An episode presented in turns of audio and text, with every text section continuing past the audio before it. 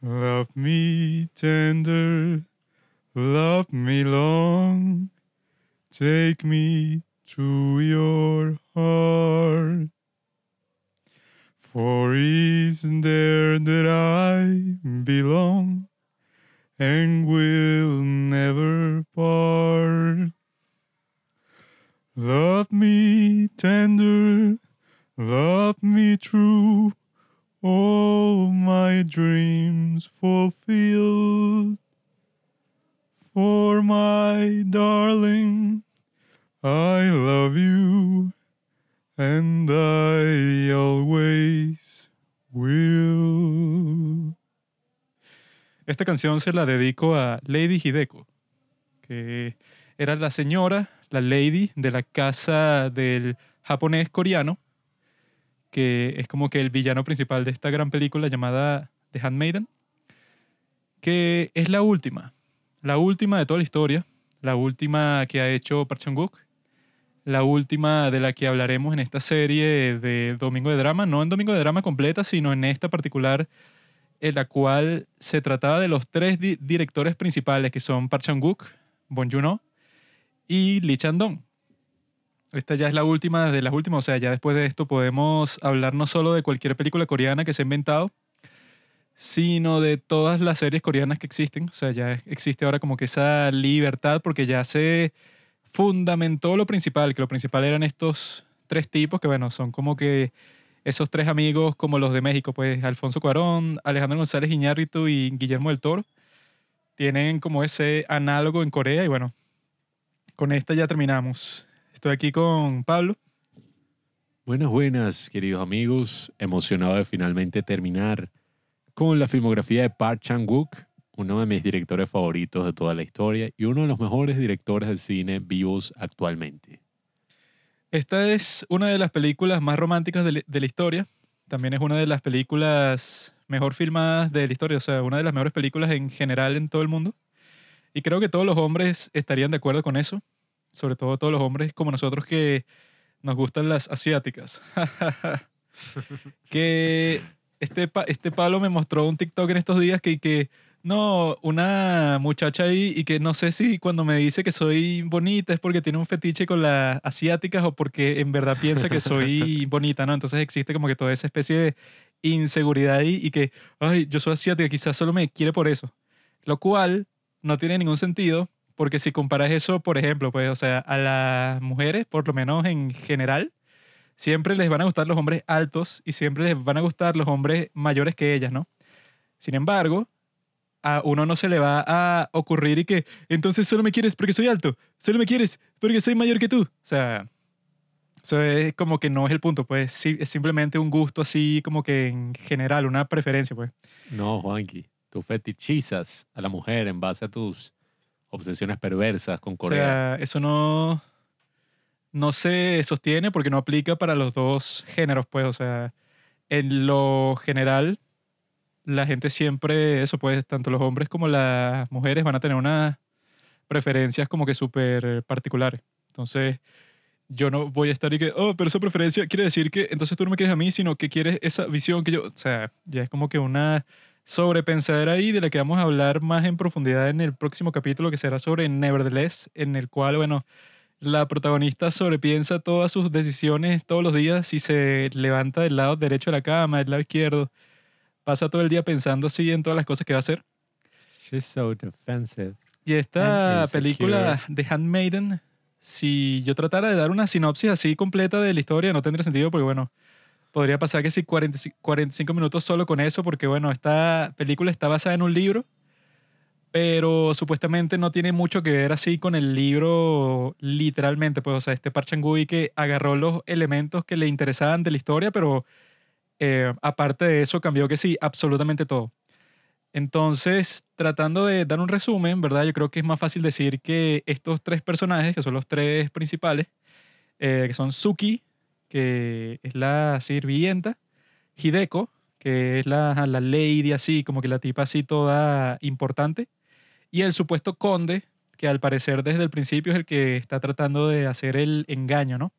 Sin embargo, eso pues, o sea, spoiler alert, si no lo has visto, no sé por qué estás escuchando este capítulo, porque es para conversar en profundidad sobre la película. Y que además esta película, si te la... Bueno, es extraño, ¿no? Porque son como varios spoilers que te tienen que hacer. Sin embargo, lo mejor Te la es... podrían arruinar completamente Sí, fácilmente. O pues. sea, lo mejor es verlo así completamente inocente, completamente así, no sé ni cómo decirlo, o sea, sin saber casi nada de la película, simplemente sentarse, como hice yo al principio, y pensar y que, bueno, película de Park Chan-wook, todos dicen que es buenísima, vamos a verla. Esta se trata sobre Suki y nuestra amiga Suki al parecer la contrataron para ir a la casa de esta señora así como que súper importante, súper millonaria y eso. Y entonces eh, cada uno de los personajes está como que interpretando dos papeles. Y entre ellos, cuando ya se reúnen los tres, la cosa se pone bastante compleja porque se forman como que alianzas, ¿no? Entonces, eh, para decirlo así directo, lo que sucedió es que el tipo este, entre comillas, un conde, que no es ningún conde, el tipo eh, simplemente vio la oportunidad de volverse rico, porque estaba esta mujer ahí que tenía esta gran fortuna y que su historia familiar es un poco compleja de contar, ¿no? Porque resulta que su madre murió dándole a luz a ella, ¿no? Y ella pasó a vivir con su tío su tío, pero eso, o sea, que está casado con esta mujer, que fue la que la cuidaba y eso.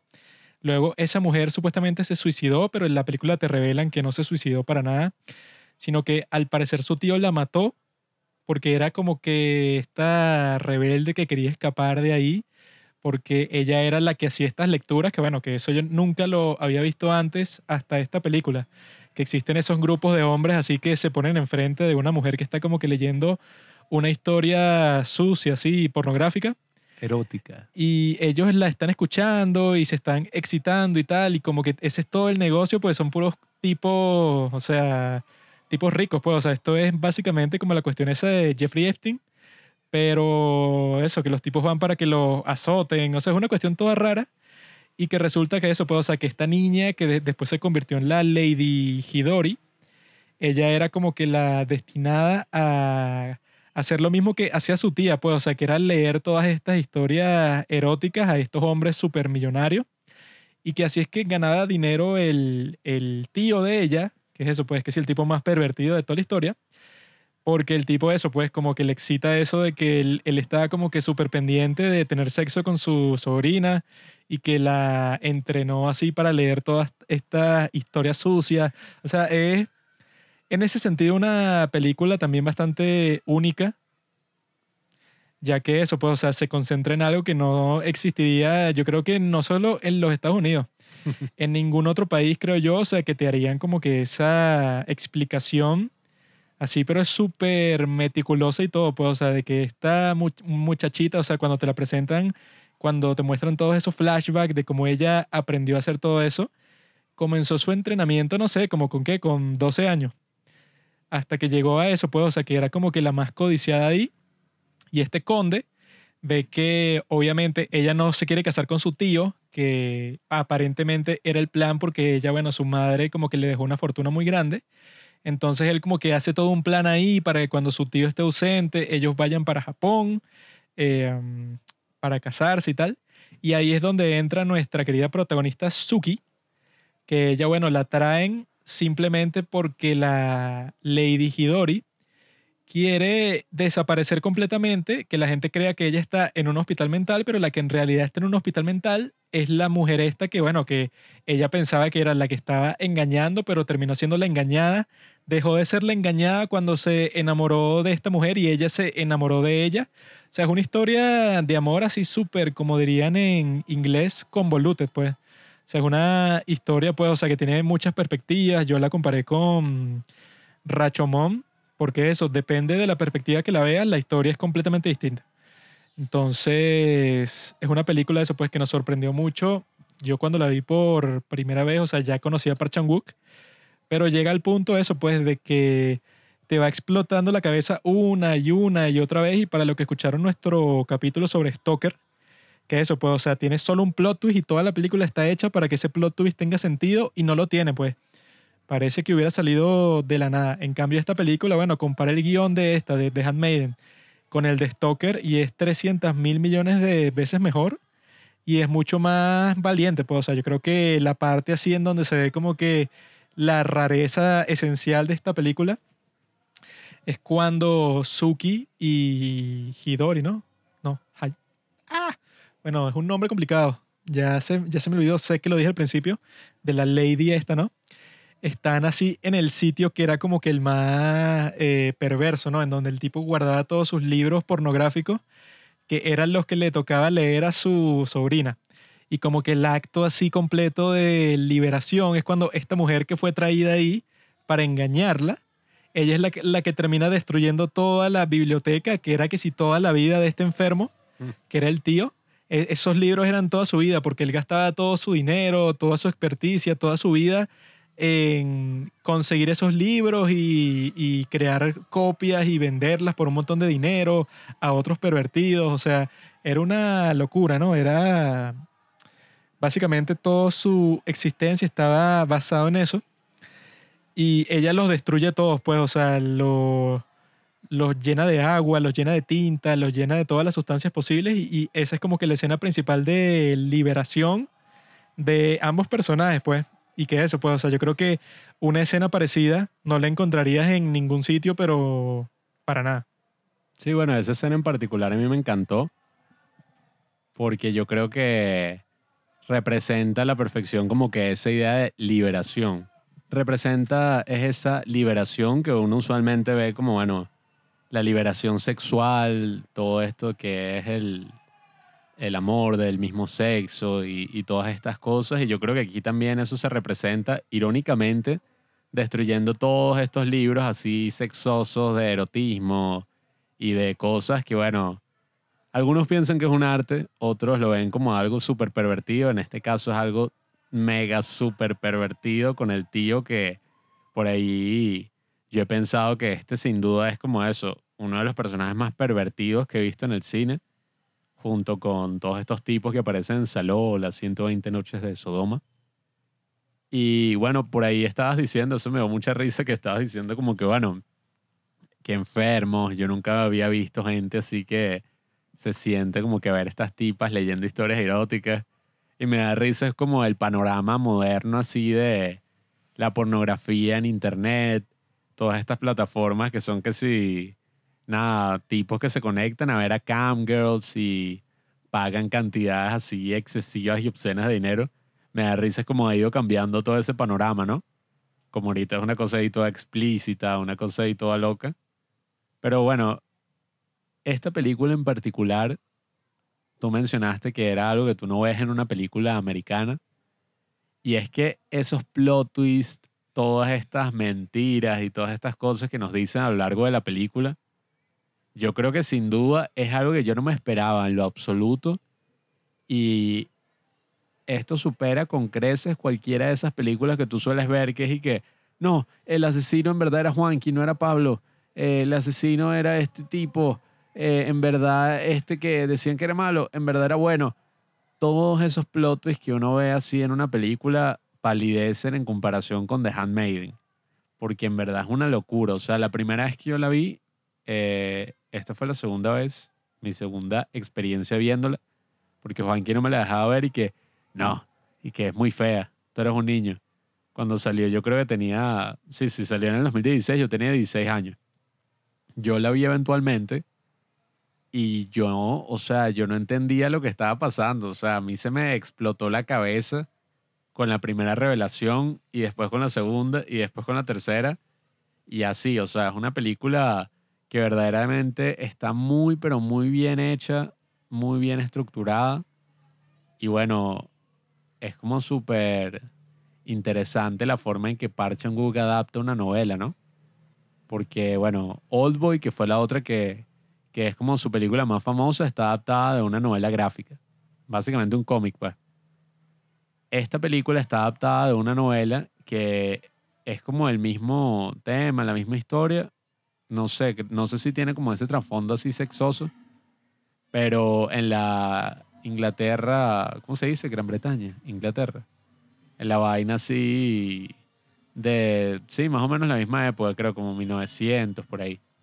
Y este director básicamente lo que hace es que agarra toda esta historia y la adapta completamente a su país, metiéndole un pocotón de elementos históricos súper interesantes que tú obviamente no verías en ninguna otra película así, al menos de Estados Unidos o qué sé yo, o sea, y que, no, sí, eh, esto está ambientado en la época en que hubo una vaina, una especie de colonialismo y este personaje, que es este tipo pervertido, representa como, bueno, el tipo más vendido de, de toda la historia de Corea, pues un tipo que rechazó su cultura completamente y básicamente finge ser japonés, cuando el tipo es coreano.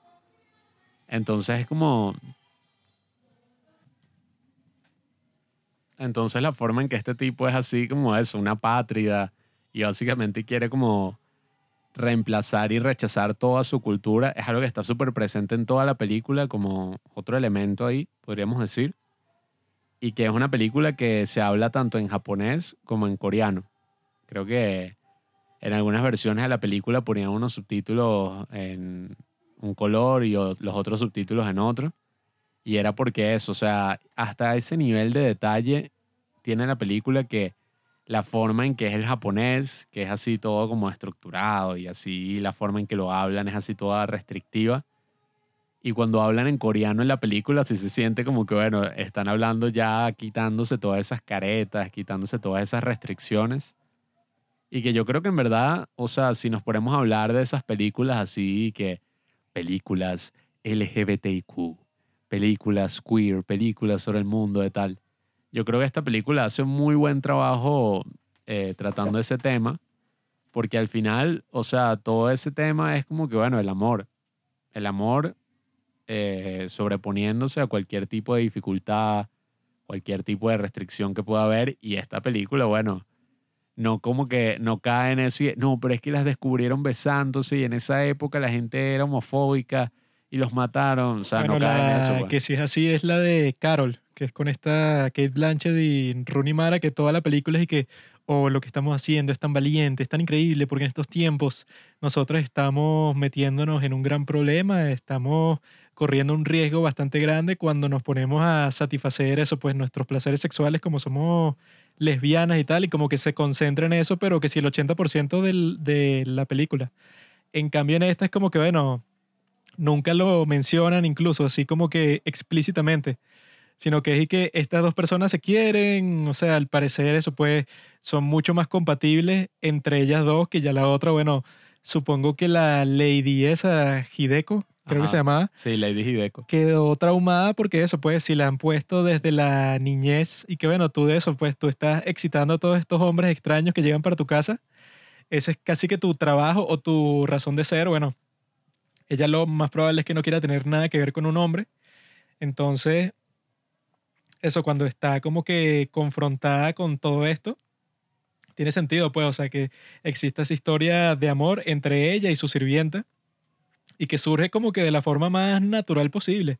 O sea, que ahí te muestran el momento en que ella se enamora es cuando Suki le dice que mira, tú no tienes la culpa de que tu madre murió durante el parto, porque allí que eso es como si yo hubiera estrangulado a mi propia madre desde dentro de ella, o sea, tenía una perspectiva así como que la hacía sentir súper culpable y es Suki la que le dice que obviamente, o sea, un bebé nunca va a tener la culpa de la muerte de su madre y que ella si estuviera viva te diría todo esto. Pues ya ahí fue como que tuvieron eso en común principalmente y ya todo surgió como que súper natural y, y, que la otra eso, pues, o sea, como que Hideko hacía ese papel de que ella era 100% inocente. Como que, ay, yo no sé qué es el sexo y que, ay, que pensaría el conde? ¿Cómo, me, eh, ¿Cómo tengo que actuar en la noche de bodas? Porque yo no sé absolutamente nada sobre eso.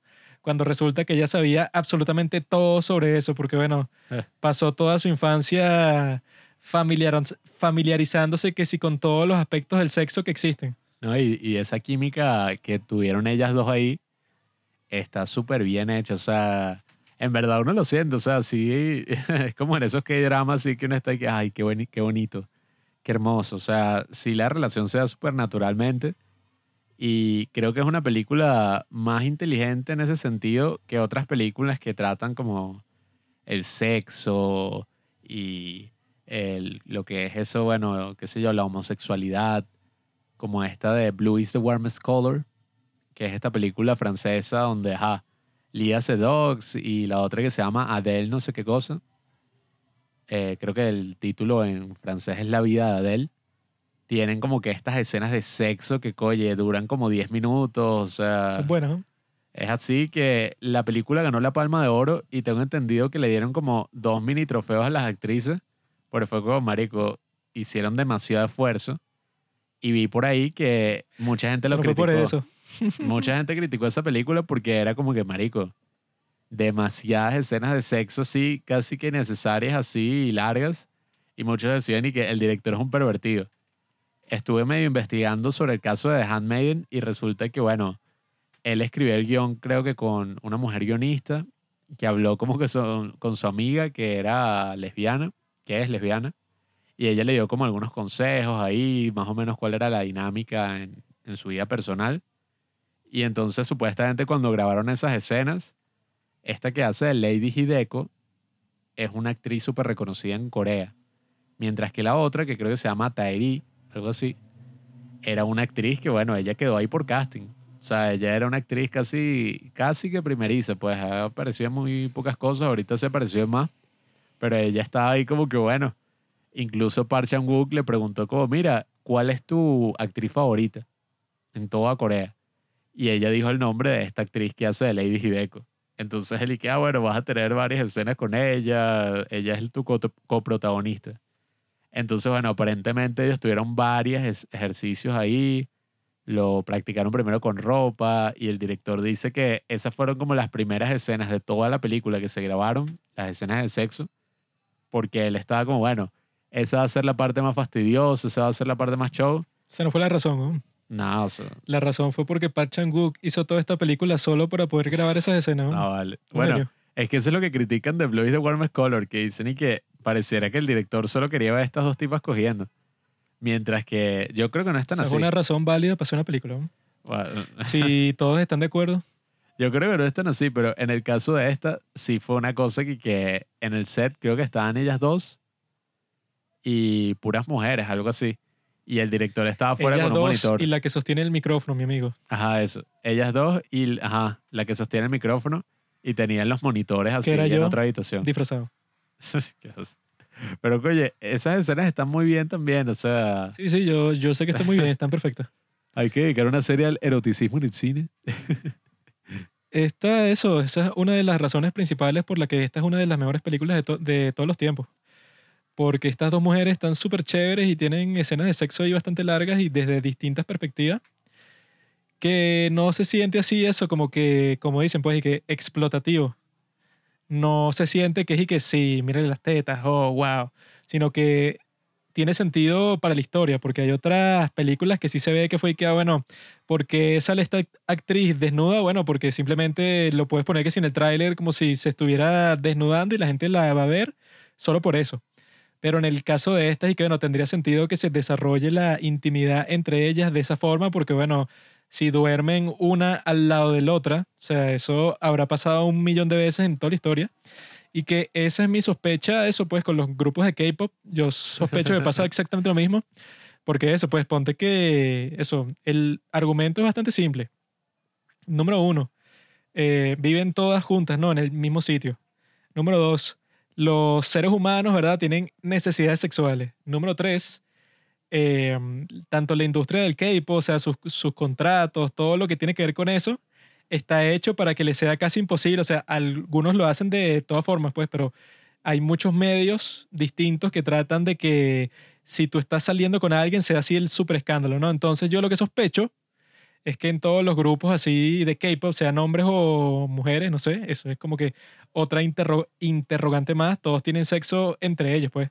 Tendría sentido, viven juntos y que ya en estos tiempos en donde el tabú de si tú eres homosexual está como que más difuminado que en toda la historia, pues. O sea, yo creo que en estos tiempos ya eso es como que ni hace falta hacer énfasis en eso si una persona es gay o no, es como que, ok, no hay que Claro. un homosexual, sino hay que, ah, bueno, o sea, casi nadie, por lo menos en el mundo occidental, le presta mucha atención a eso y que ya estamos viendo que en Corea pasa lo mismo, bueno, con Nevertheless, pues, o sea, que hay una pareja de lesbiana y que no lo ponen ni que, ¿qué? O sea, cuando la gente se entera, cuando la protagonista se entera, no es que, ¿cómo puede ser una mujer con otra? Sí, Sino que es que, ok, está espero bien. que sea así en Corea porque era gracioso en... ¿Cuál fue?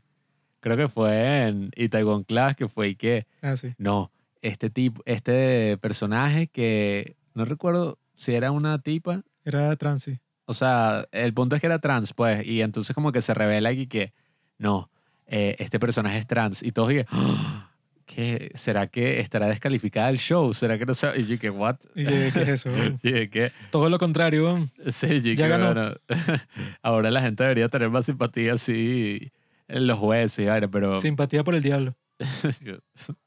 Pero, oye, esta película por eso me gusta burda porque es como si a muchísimas personas les encantó Call Me By Your Name, yo creo que en su mayoría mujeres. Esta película, A ti también te gustó, papito. es verdad.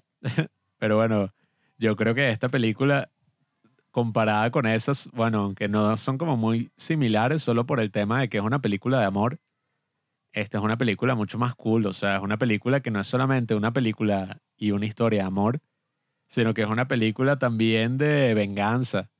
Bueno, es que independientemente de todo eso, cada personaje, bueno, está desarrollado hasta un punto absurdo, pues incluso Claro. cuando el conde habla sobre el villano principal, que incluso sale muy poco, el tipo cuenta toda su historia. Y que no, el tipo era un traductor y entonces con un montón de contactos terminó traduciendo para las élites de Japón Ah. y el tipo después le dieron propiedad de una mina de oro y el tipo con esa mina de oro es que se puso a indulgir en todos sus gustos, así como que más enfermos con esos libros Ujú. eróticos y tal, y se casó con esta mujer que es japonesa, luego del que, de, de que él estaba casado con una coreana, que era la, la que termina siendo Mukama y pues, Ah, sí.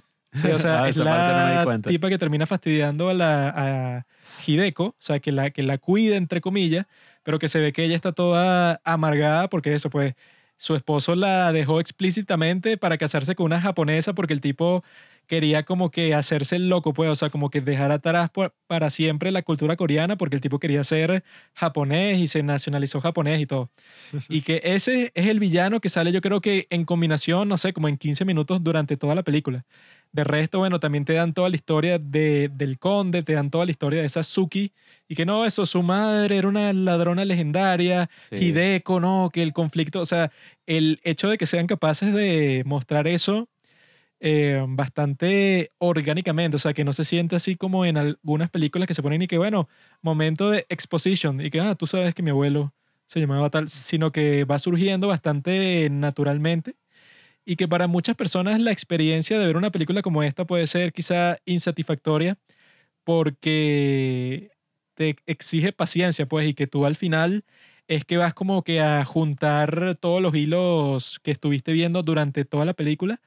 Pero eso, pues, o sea, la película, los primeros 45 45 minutos, los vas a comprender completamente distintos en los segundos 40 45 minutos y después de eso hay otros 45 minutos más, pues. O sea, te exige que tú sigas viendo toda la película con atención, viendo todas las cosas que están pasando para que tú en verdad al final digas, y coño, esta historia es completamente distinta a lo que yo percibí al principio.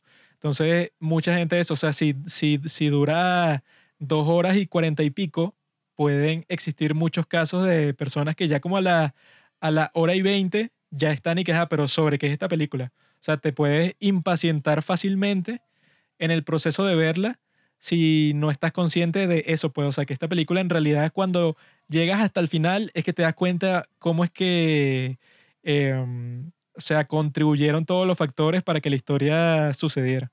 Bueno, esta película aparentemente fue muy famosa, eh, obviamente, en Corea, pero internacionalmente también vi muchas cosas de que no, en el 2016, que fue cuando salió, los artículos decían algo así como que, wow, Park Chan-wook, mira, esta película está teniendo un éxito internacionalmente, es una de las más vistas así de Corea eh, internacionalmente, wow. Y yo creo que, como hemos hablado pues a lo largo de esta serie, tú ves Parasite en el año 2020 y tú dices como que, wow, qué loco, cine coreano, Dios mío, este tipo es un genio, Bong Joon-ho. Pero tú ves The Handmaiden, que salió cuatro años antes, y tú ves un nivel así, pero también como de ingenio, de personalidad, de todo que obviamente yo diría fácilmente esta película está al nivel de Parasite si no la supera incluso. Porque, como te digo, o sea, yo nunca en mi vida había visto una película con tantos plot twists así. Una película como tan interesante, donde salen todas estas escenas explícitas, pero ajá, uno la ve así como súper metida en la historia y en verdad, o sea, tienen todo el sentido del mundo de que esas escenas aparezcan. La película podría vender muy fácilmente, pienso yo. O sea, porque cualquier persona que le gusta Corea, incluso si eres hombre, cuadra más y que mira, vas a ver estas dos actrices. Si eres hombre ya estás comprado. vas a ver estas dos actrices teniendo sexo por, no sé, 10 minutos. Vas a ver un misterio así súper interesante, un sitio todo exótico dirigida por uno de los mejores directores, qué sé yo, trabajando actualmente. Anóteme. No, y que eso siempre va a funcionar, pues, o sea, el hecho de que tú seas capaz de que si tú ves el contenido de esta película, o sea, la historia como está presentada desde el principio, tú ves como que, ajá, la ves entre comillas lineal, o sea, ves como que cómo va surgiendo todo. Pero cuando llega eso, tanto la segunda parte como la tercera parte, es que tú te das cuenta que la historia que al principio te la muestran con una sola dimensión desde la perspectiva de Suki, al final es una historia tridimensional. O sea, porque tiene flashbacks y tiene todo el trasfondo de lo que ella no estaba consciente, que eso pasará en todas las historias. Sin embargo, obviamente casi ninguna película te va a mostrar eso porque si no, todas las películas durarán como cuatro horas.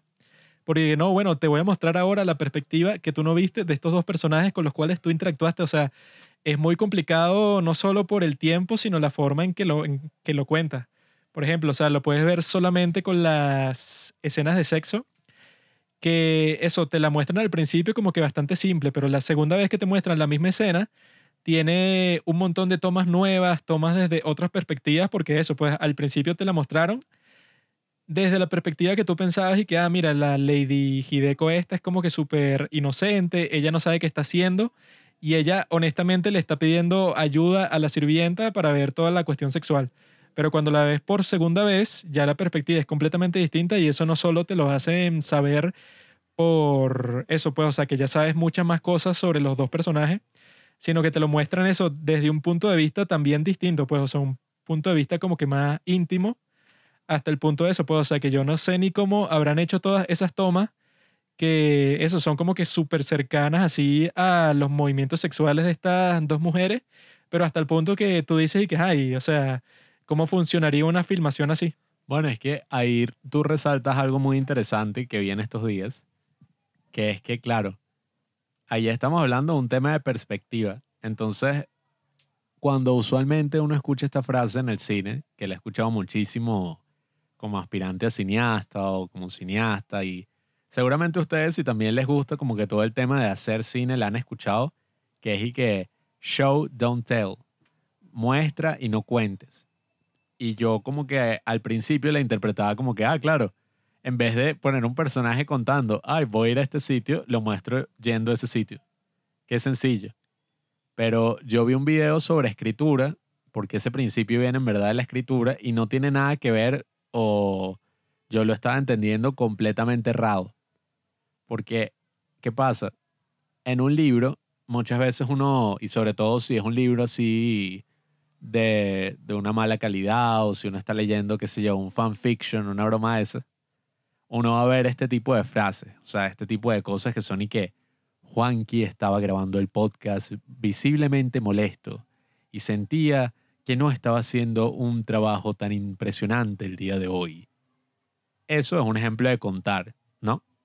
Un ejemplo muy sencillo y claro de qué es contar. Mostrar es cuando el autor te diría algo así como que Juanqui, eh, digamos que queremos mostrar que Juanqui está molesto. Juanqui movía el micrófono con mucha fuerza, lo presionaba mientras hablaba y escupía saliva cada vez que, no sé, daba su opinión sobre una película que no disfrutaba del todo. Yo hago eso. Por eso, o sea, si tú dices algo así, uno dice, ah, ok, está molesto. ¿Entiendes? Uno lo interpreta. Eh, vi este video que también te dice como que, bueno, el que hizo, uno de los que dirigía varias películas allá en Pixar, dirigió Wally, Eh, dirigió otras ahí, no recuerdo ahorita. El flaquito de los lentes. Creo que es ese, no estoy muy claro, pero Pues está el, el gordo de Pixar, que es John Lasseter, y está el flaquito de los lentes, que es el como que el segundo al mando. o sea, está Pete Doctor, que es el que está haciendo ahorita, pero El que hizo intensamente y toda esa vaina. no, creo que no es ese, pero en fin, él es como este tipo que hizo una TED Talk hablando de todo esto o que él aprendió sobre storytelling con Pixar y tal. This one was invented by a writer. Not this time. It never happened. It's false. It never happened. It's a fake. It's fiction. It's an urban legend that never happened. Bueno, No hay reglas en el arte, mi amigo. Bueno, y entonces él como que cuenta que Wally, todo el mundo siempre dice como que esos 20 minutos así al principio son buenísimos. O sea, sobre todo esos o sobre todo el principio de Up, son como que wow, o sea, esto es una, una forma de contar una historia buenísima porque ni siquiera te tienen que hablar. Ya uno como que interpreta todo y, y lo sientes muy cercano.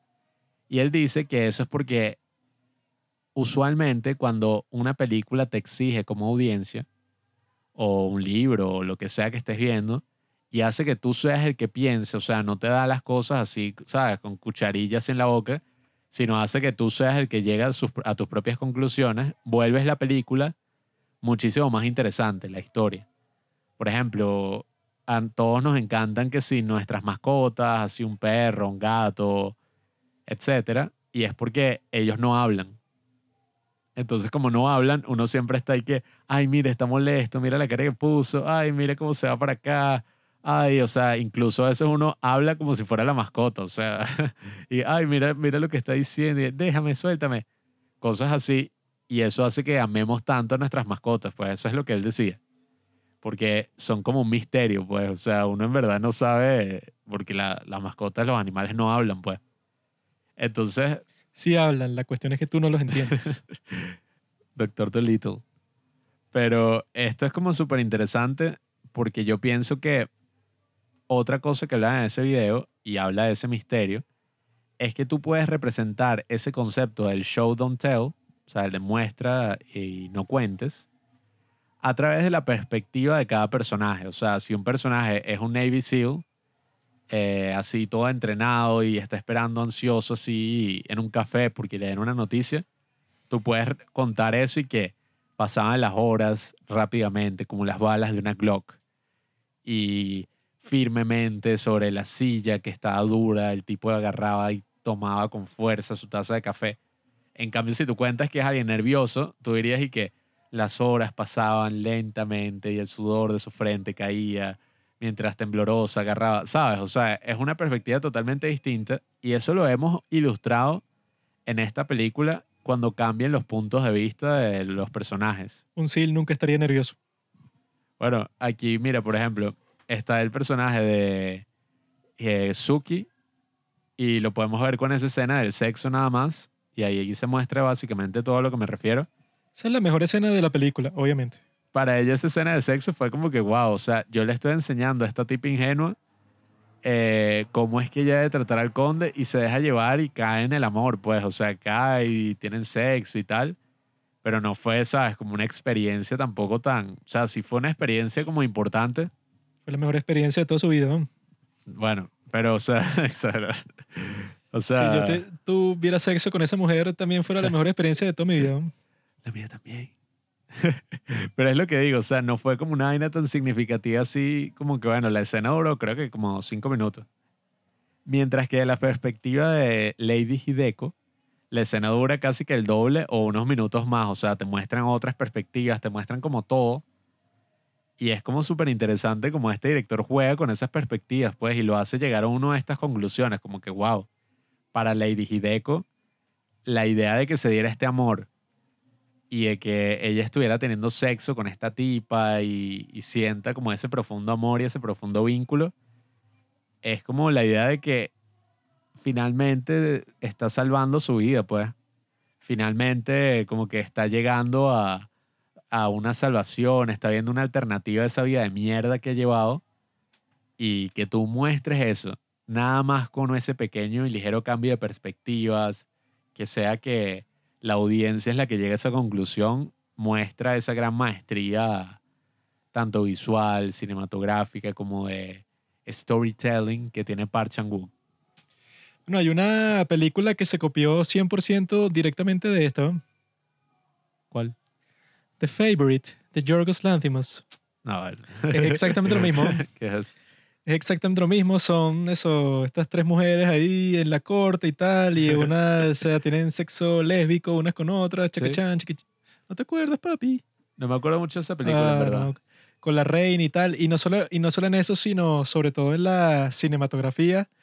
Porque en, en esta usan unos lentes que no sé qué tan amplios pueden ser, porque eso, ponen la cámara que es en medio de un cuarto, pero es un cuarto así de un palacio, pues. Y es capaz de capturar todo el cuarto. Y te muestra eso, pues, o sea, que está Suki, que viene eso, que si de un cuchitril en donde vivía casi con 10 personas más, llega a este palacio y eso, no sé qué lentes estarán usando, pero son unos así súper mega amplios, pues. Entonces, eso pasa exactamente igual en The Favorite, que yo me acuerdo de cuando salió que fue que no, están grabando estas escenas con unos lentes súper mega amplios para mostrar todo el palacio completo, ¿no?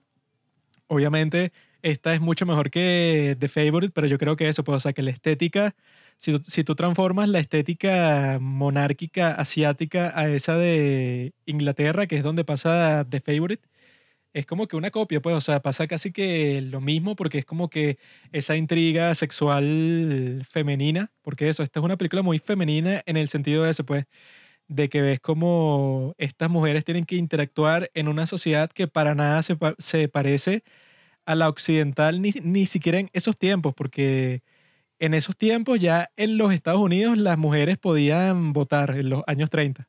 Mientras tanto, en Asia, y bueno, en este caso en Corea, que estaba controlada por Japón, las mujeres eso eran o sirvientas, o en el caso de Hideko, que supuestamente era una lady y tal, pero a ella también la, la tenían presa ahí. Incluso eso, pues el tío mata a su esposa, pero o sea, la pone así como si se hubiera suicidado y no hay ninguna inve- investigación policíaca, no hay ninguna preguntas ahí, o sea, todo se queda así ya. Entonces, que sea posible todo eso en esa sociedad, o sea, que esto no es una historia, eso pareciera, si tú no sabes en realidad eso, cuál fue la historia de Corea o la historia del mismo Japón en ese momento, pareciera que fuera una historia que si del siglo XVIII o XIX. Y que bueno, eso, que todas las mujeres son sirvientas o son, eh, como, como pasó ahí cuando Japón era básicamente el dueño de Corea, que existían estas damas de... No me acuerdo el nombre específico que tenían, damas como que de acompañamiento, pero era que los japoneses llegaban así de una y que bueno, eso, yo quiero estar con todas estas mujeres coreanas y ya me pertenecen, pues era una especie de esclavitud sexual así que duró hasta casi la mitad del siglo XX. Entonces, en esta película yo creo que también te muestran ese aspecto bastante claro, pues, o sea, es una película de liberación femenina por ese lado, porque ellos sí están en una sociedad que es un patriarcado, pero 100%, pues, o sea, que tú como mujer no tienes ningún valor más allá de tener hijos y criarlos y tal. De resto, en esa sociedad te tratan básicamente como si fueras otro de los animales que tendrían en una granja. Sea, te tratan terrible. Y que ellas sean capaces de eso, pues, o sea, de decir que, ¿sabes qué? Nosotros no, nos escapamos, yo me voy con mi fortuna y que los hombres son los que se mueren. O sea, esa es como que la parte que es así como que de completa li- liberación y que para eso, eso, Hideko se tiene que disfrazar de hombre, porque sin eso era imposible que ella como mujer disfrutara, pues, o sea, de su propia herencia, era imposible si no se casaba con alguien. Estuvo a punto de casarse con su tío, sin embargo, eso, ellas son capaces de dejar todo eso atrás y que ya las mujeres como tal, o sea, que se muestra eso, pues, o sea, que la mamá de Suki la mataron por robar, pero al mismo tiempo te muestran ese contexto que eso, en la situación súper precaria que tenían y más allá de eso, siendo mujeres, que en esos tiempos y sobre todo en Asia era como que método anticonceptivo, ¿qué es eso? Lo que significaba que cualquier persona que, que quería tener sexo contigo, eh, si llegaba que sea un caudillo de esa zona y que bueno, yo quiero casarme contigo, es posible que te pusieran a tener hijos tan temprano como a los 15, 16 años. O sea, eso en ese momento era algo bastante común. Entonces está chévere eso que dentro de una historia súper artística y súper compleja, así, tanto a nivel narrativo como a nivel visual. Bueno, eso que, que contamos de cómo, bueno, se inspiraron, pues, o sea, los tipos que hicieron The Favorite en la estética de, de Handmaiden, claramente. Y que no solo eso, sino que, ajá, te muestran como que toda esa historia de que estas mujeres, bueno, llegaron a un punto de que, ¿sabes que Los hombres a nosotros los expulsamos 100% de nuestra vida y nos quedamos como millonarias, disfrutando la una de la otra, y que para un hombre como yo es perfecto ver eso porque, ajá, estoy 100% eh, en actitud de apoyo con todas las películas que quieran mostrar escenas de sexo lésbico.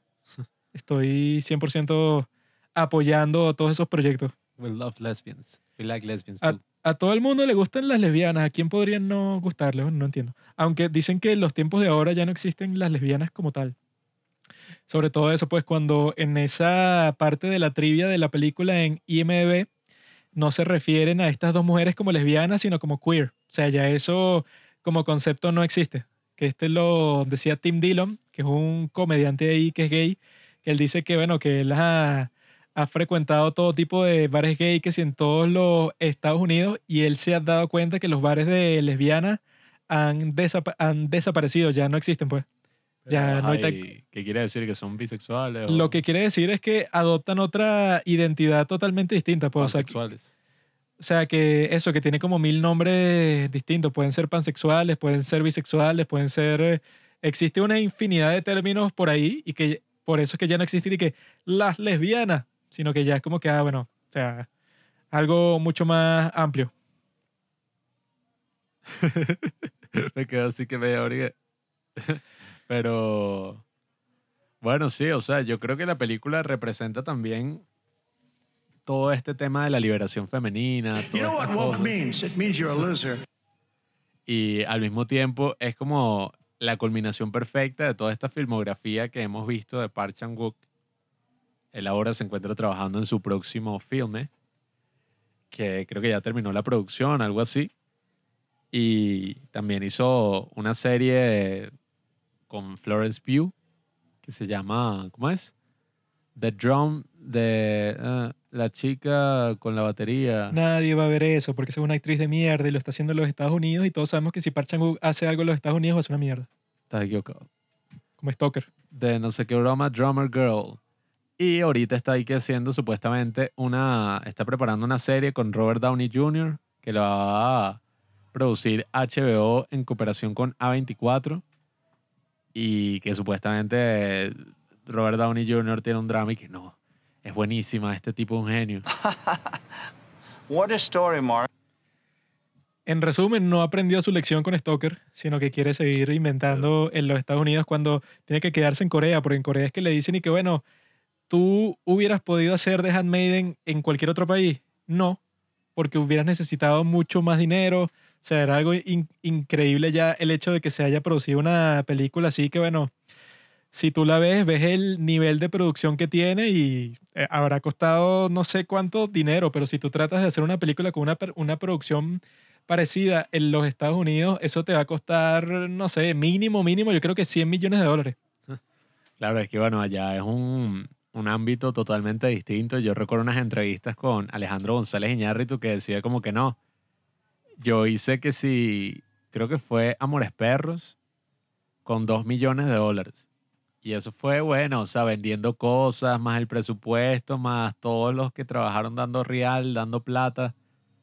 Y después él fue a hacer, creo que fue 21 gramos. Sí, fue 21 gramos la que hizo después en Estados Unidos con actores, bueno, Sean Penn, Benicio del Toro, Naomi Watts. Y él dice que él tenía de presupuesto 20 millones y él dice que le rindieron más los 2 millones en México que los 20 millones en Estados Unidos. Bueno, Amores Perros se nota que tiene como, no sé, como 30 locaciones y tiene escenas de acción, tiene esa cuestión de las peleas de perros que seguro fue súper difícil de grabar. 21 gramos es una película que en comparación es mucho más simple. Mira, según el, mi búsqueda que de hacer sobre el presupuesto de Handmaiden, fue de 8.8 millones de dólares.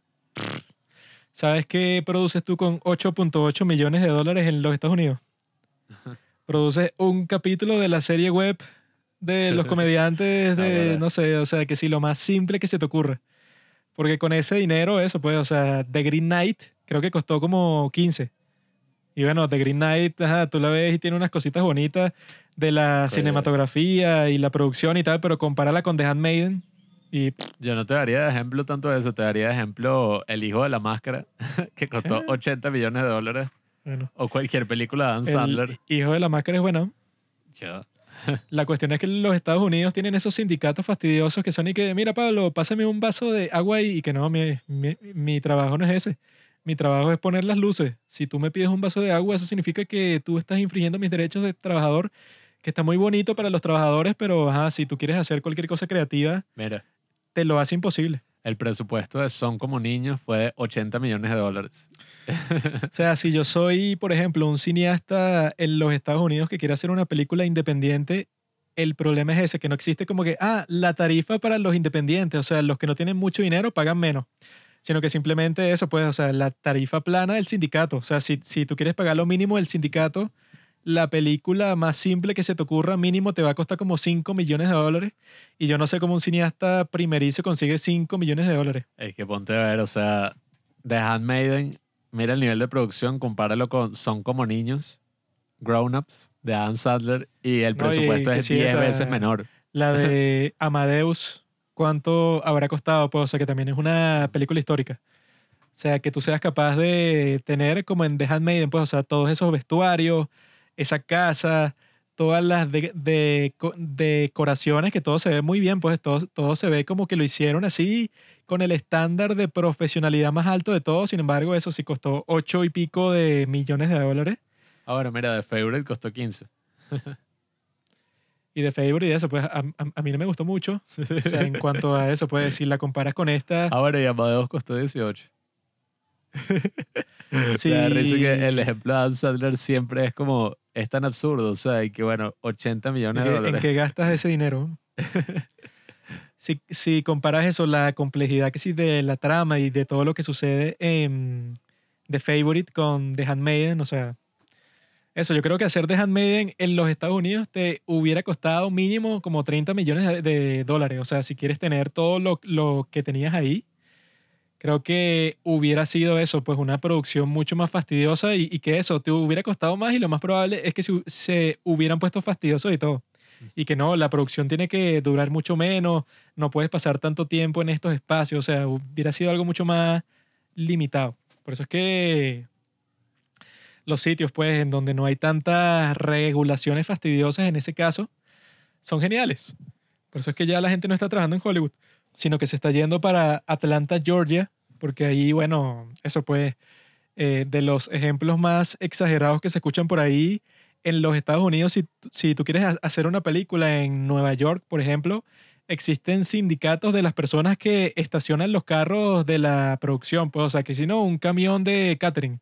Bueno, hay un sindicato de las personas encargadas de buscar esos puestos de estacionamiento ahí que sean los más convenientes posibles para la producción. O sea, tú no puedes contratar a nadie casualmente y ya, y que, ah, mira, yo contraté a, a mi primo aquí, no, o sea, tiene que ser parte del sindicato porque si tú contratas a alguien de afuera, los del sindicato no trabajan contigo y todo el mundo está en el sindicato. Ah. Entonces, estás jodido si quieres hacer una película en Estados Unidos. Por eso es que, bueno, nosotros conocemos aquí en Venezuela a unas personas que son medio retrasadas que se copian básicamente del modelo de producción de los Estados Unidos. Sin embargo, aquí no existe ningún sindicato de nada. O sea, aquí tú, Aquí yo podría contratar a quien me dé la gana, eso, no sé, a todos los actores del mundo y no les va a importar si uno es parte del sindicato o cuánto le estoy pagando. O sea, no hay ningún estándar de nada. es que en cambio, en Estados Unidos, como hace tanto dinero, o sea, tiene sentido que existan todos esos grupos de trabajadores. Pero es eso, hay gente estúpida que estudia cine aquí y trata de usar los mismos estándares de los Estados Unidos en un país latinoamericano como este, en donde tú, en teoría, podrías grabar todo como te diera la gana y ya. si tu presupuesto son 80 millones, es entendible que, bueno, la gente esté que, bueno, mira, al menos págame un salario digno, conseguimos unas buenas condiciones de trabajo, tal. Bueno, sí, es Sí, que en ese caso no tienes excusa para no pagarle bien a todo el mundo, pues con 80 millones de dólares. Si tu presupuesto son los 100 dólares que me prestó mi mamá y que los estoy poniendo yo de mi plata y pidiéndote un favor a ti así para que me ayudes, es medio absurdo y que yo va, pero ¿qué es esto? Esos 100 dólares deberíamos gastarlos todos en catering porque... Ahí se ponen así con unos términos así que, que ya va, pero el line producer y el productor de campo, cuando ellos se junten para... Y que, mi hermano, aquí no existe eso. Aquí existe mi primo, que fue el que me consiguió, no sé, ponte, que si la sala de, de Bogling que vamos a usar para la película, porque soy su primo y me la consiguió gratis y ya. Sí. No hay que, no, pero el productor de campo tiene que determinar si los asistentes de producción van a venir del sindicato de Los Ángeles, o sea, Sí, algo que no tiene sentido. Se ponían con todo un show y no, es que hay que ver los permisos aquí de no sé qué broma de construcción. De que- Permiso, hermano. Mi permiso está en la Constitución. Pero bueno, yo creo que ya habiendo llegado como al final de la filmografía de Final. Park Chan-wook, Apenas el principio. por ahora, falta ver, bueno, que la próxima película que está haciendo es en Corea. Eh, es como un misterio ahí, una cosa, no se ha revelado demasiado, pero empezó como la producción en octubre del 2020. Entonces probablemente o este año o el próximo ya deberíamos estar viendo su próxima película. Y nada, yo creo que así como hicimos un breve eh, resumen, un breve casi que agradecimiento u homenaje cuando vimos The Host, que fue la última que vimos de Pong Joon-ho después de ver toda su filmografía. Yo creo que podría decir que en el caso de Park Chan-wook también es muy interesante ver cómo ha ido avanzando, porque desde su primera película, que ya es buenísima, eh, con, bueno, sus actuaciones ahí de actores gringos, de actores canadienses, qué sé yo, que son malísimas, pero bueno, podemos ver como poco a poco ese estilo fue surgiendo, o sea, ese estilo así con estas tomas y, y estos momentos musicales súper conmovedores, que no es algo que tenga ni eh, Lee Chan-dong ni Bong Joon-ho, que bueno, tienen buena música, pero sobre todo Park Chan-wook tiene unos soundtracks maravillosos, tiene estos grandes momentos musicales y sobre todo, bueno, su cinematografía es impecable. Entonces es como súper maravilloso poder ver esta película y ver todo lo que él avanzó desde la trilogía de la venganza. Y después de, bueno, hizo Stalker, hizo todas estas películas de las que hemos hablado. Es como súper loco ver cómo finalmente llega a The Handmaiden y ya es como una cosa súper refinada, ¿no? Es como una broma, bueno, un refinamiento gigantesco de lo que es el cine de Park Chan-wook. O sea, y entonces vemos como que todos estos personajes bien construidos, la forma en que maneja la violencia y maneja la sexualidad y todo esto ya es una forma, ya no es así tan directa como era en esa trilogía de la venganza, sobre todo en la primera, que lo comentamos aquí, que era una vaina toda gore, toda bestia así. Y en este caso es así como todo refinado, todo así, con unos grandes giros en la trama. O sea, de verdad es como súper interesante ver este avance que ha tenido Park Chan-wook en su carrera. Y hay una entrevista que yo les recomendaría, eh, creo que es de The New Yorker. Ellos fueron hasta, bueno, un escritor coreano, si no me equivoco, hizo como que un perfil de personalidad de Park Chan-wook. Yo siempre que tengo como un chance, no sé, como un chance libre por ahí y acabo de ver una de sus películas, me da como ganas de leer esta entrevista. Que por cierto, si la van a leer, búsquenla y métanle, pongan como el modo avión para que no les salga eso y que paga la suscripción. O si no, no puedes leer el artículo. Eh, que ajá, eso es un fastidio, pero leí esa, esa personalidad, ese artículo de personalidad que le hicieron a Park Chan-wook, que lo hicieron cuando él sacó The Handmaiden. Y es súper interesante, o sea, es súper interesante toda la historia de este tipo. eh, de alguna forma también parecida a la historia de Pong Joon-ho, que era así como estos tipos, así que en la universidad estaban ahí como, bueno, protestando, veían películas ahí extranjeras. Eh, creo que él fue particularmente el que dice que él tenía como un club de cine y veían las películas en un canal específico así de la televisión coreana que era para las tropas de Estados Unidos, entonces no tenía subtítulos. Y entonces como que todas estas películas él las vio sin subtítulos y después cuando las volvió a ver con los subtítulos, él dice que él de alguna forma ya entendía todo lo que había pasado en la película, sin ni siquiera haber entendido lo que los actores decían. Y entonces ahí es que tú entiendes como, bueno, cuál es ese lenguaje audiovisual, cuáles son todas estas cosas que la película te va diciendo más allá de lo que se dice textualmente. Y en verdad es muy interesante, o sea, todo este director, la forma en que él ya se ha vuelto una mega estrella en Corea, que vi que cuando estrenaron The Handmaiden fue un boom en Corea. Él incluso tiene su propio como que homenaje así en una sala de cine que la diseñaron según sus especificaciones. Y es un tipo muy, pero muy cool. O sea, que Lichi que cuando llegó a la entrevista iba por ahí como con dos cámaras de fotos, tomando fotos así por la calle. Ah, no, es que me tardé un momento, pero estaba tomando unas fotos aquí de unos gatos que se estaban moviendo tal. Y el tipo dice el del artículo que es como que el tipo siempre está como con una cámara porque ni siquiera es que él sea fotógrafo, sino que ya es como una extensión más así de su cuerpo, pues como que hace eso para estimularse visualmente. Y él dice que cuando llegó a, a la casa de Park Chan-wook, él dice que tú entras al cuarto donde él trabaja y, y donde tiene sus cosas y parece como la habitación de un adolescente, en el sentido de que hay puros cómics, puras novelas gráficas, puros libros así de eso, que si novelas juveniles y cosas así y tal. Entonces, en verdad es un tipo muy interesante. Lo que es un payaso. mm. Mm. No hay excusa para llegar tarde, Parchanguk. Si llegaste tarde, me sabe mierda que le estabas tomando la foto a un gatico. Mm. No me interesa esa parte, te la das de excéntrico. ¿m? Es un genio. Eso es lo que yo le diría si fuera el entrevistador. ¿Y qué te crees, ah? Le estabas tomando una foto a un gatico, ok. Es un genio. Esta película es como dice la famosa frase de Winston Churchill. Es un acertijo envuelto en un misterio dentro de un enigma. Y cuando ves estas películas de Handmaiden, eso, vas pasando así, tiene primera parte, segunda parte, tercera parte, y cada parte, bueno, la película adquiere una dimensión totalmente nueva, y que eso yo nunca lo había visto antes, o sea, con esta película es que existe ese desarrollo como que tan dramático de la historia, y que por eso yo creo que debe ser, al menos debe estar en el top 3 de las mejores películas de Park Chan-wook, probablemente junto con Thirst y junto con Oldboy, esta sea la tercera película así que esté en ese, en ese podio de las mejores.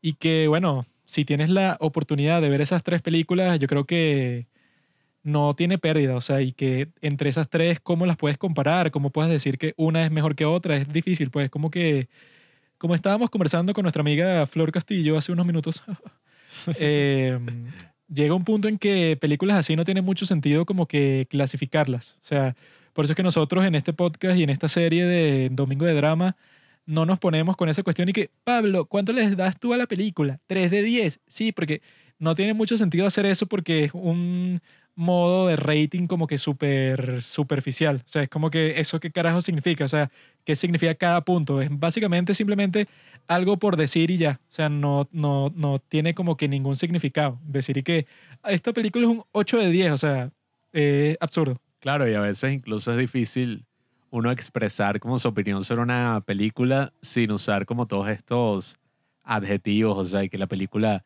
es buena, es maravillosa, es mala, Y es eso, aburrida. Ponte que son películas que sí de Tarkovsky. Y que El Sacrificio es un 5 de 10, mientras Sí. que The Mirror es un 8 de 10. Mientras que, o sea, no. En ese sentido, no, no tiene lógica hacer eso. mi- Mientras tanto, que eso sirve más como que para. Por ejemplo, en FIFA. En FIFA, ajá, tú clasificas a los jugadores y que, bueno, porque sumaste todos sus atributos y que este pasa bien, chuta bien, dribla y todo eso. Y bueno, por eso es un 93, por ejemplo. Pero en el cine no tendría sentido cuantificar y que esta actuación del 1 al 10 me parece un 6. Si yo saco el promedio con la cinematografía, con el guion y tal, me da un 5.3. O sea, no, no tiene lógica y por eso no lo hacemos. Así que ya saben, amigos, Mm. si les gustó esta serie de Domingo de Drama, pues prepárense porque la próxima semana vamos a comenzar otra vez, vamos a volver a donde empezó todo, a las series coreanas. Fue primero que esto del cine coreano, o sea, nosotros primeros vimos, primeros vimos cine coreano y después dramas coreanos, pero Domingo de Drama surgió es para hacer reseñas de dramas coreanos, ¿no? Y ahora que los hemos hipnotizado a todos ustedes dentro de este mundo de las películas coreanas, la idea es que ustedes puedan hacer el paso muy fácilmente al mundo de los dramas coreanos, porque eso, pues, como que comparten esa creatividad, esa innovación y esa gran maestría técnica. Ya debería llegar el momento que estos que nosotros nombramos aquí, ponte que sí, un, un drama coreano que sí, el Lee Chandong, coño, sería interesante. ¿no? Sería una locura.